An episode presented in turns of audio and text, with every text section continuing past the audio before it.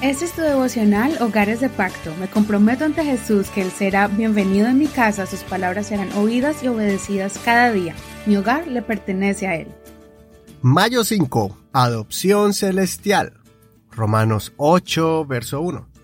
Ahora pues ninguna condenación hay para los que están en Cristo Jesús.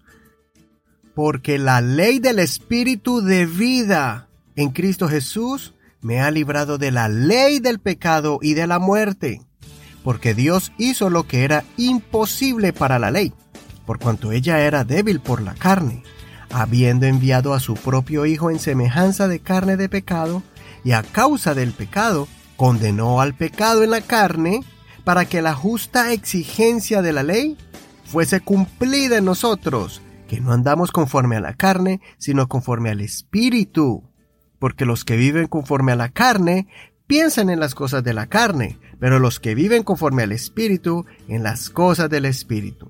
Porque la intención de la carne es muerte, pero la intención del Espíritu es vida y paz. Pues la intención de la carne es enemistad contra Dios, porque no se sujeta a la ley de Dios ni tampoco puede. Así que los que viven según la carne no pueden agradar a Dios. Sin embargo, ustedes no viven según la carne, sino según el Espíritu, si es que el Espíritu de Dios mora en ustedes. Si alguno no tiene el Espíritu de Cristo, no es de Él. Pero si Cristo está en ustedes, aunque el cuerpo esté muerto a causa del pecado, no obstante el Espíritu vive a causa de la justicia. Y si el Espíritu de aquel que resucitó a Jesús de entre los muertos mora en ustedes, el que resucitó a Cristo de entre los muertos también les dará vida a sus cuerpos mortales, mediante su Espíritu que mora en ustedes. Así que, hermanos, somos deudores, pero no a la carne para que vivamos conforme a la carne, porque si viven conforme a la carne han de morir. Pero si por el Espíritu hacen morir las prácticas de la carne, vivirán. Porque todos los que son guiados por el Espíritu de Dios, estos son hijos de Dios pues no recibieron el espíritu de esclavitud para estar otra vez bajo el temor, sino que recibieron el espíritu de adopción como hijos, en el cual clamamos, Abba Padre. Ya aprendimos lo que Pablo nos explicó acerca de la ley de Moisés que nos mostraba lo que estábamos viviendo y haciendo. Y la ley del pecado es la que nos condenaba, pues somos atraídos por naturaleza al pecado.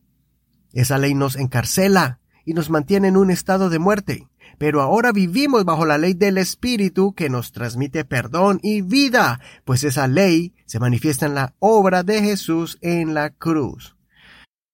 Ahora, la condición para vivir bajo la ley del Espíritu y disfrutar de sus beneficios es que debemos vivir vidas conforme al Espíritu y no a la carne. Es nuestra responsabilidad y elección de cómo vamos a vivir, haciendo obras carnales que nos tienen atados o vivir conforme al Espíritu. Y si elegimos vivir conforme al Espíritu, lo carnal va muriendo y lo espiritual nos mantiene vivos. Una de las formas de no caer en la muerte del pecado otra vez es recordar quién eres tú, tu nueva identidad, tu nueva familia y quién es tu Padre. Conozco muchas personas que viven bajo la ley del pecado de sus padres, y ellos llevan esa marca de vergüenza. Tenían un padre que fue un borracho, mujeriego, un estafador y engañador.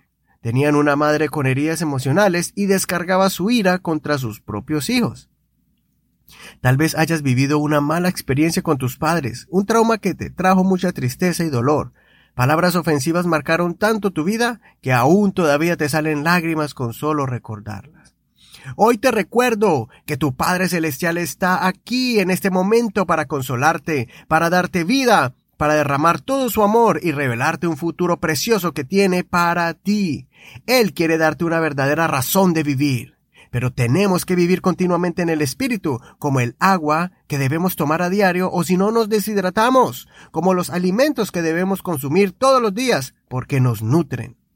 Vivamos en el Espíritu y hagamos morir todos los días los deseos de la carne. Déjalos morir de sed y hambre hasta que no te sea difícil caminar con el Señor. Acércate hoy en oración sin temor y dile Abba, Padre. Abba significa papá. Los niños hebreos llaman así a sus padres. Cuando nacemos de nuevo en el Espíritu, pasamos a ser hijos de Dios. Hagamos este clamor cariñoso e íntimo. con confianza. Diga, aquí estoy, papá. Soy tu amigo Eduardo Rodríguez. Que nuestro Padre Celestial escuche tu oración y te permita experimentar su amor. No olvides leer todo el capítulo completo y muchas gracias por pasar la voz y compartir a tus amigos este podcast.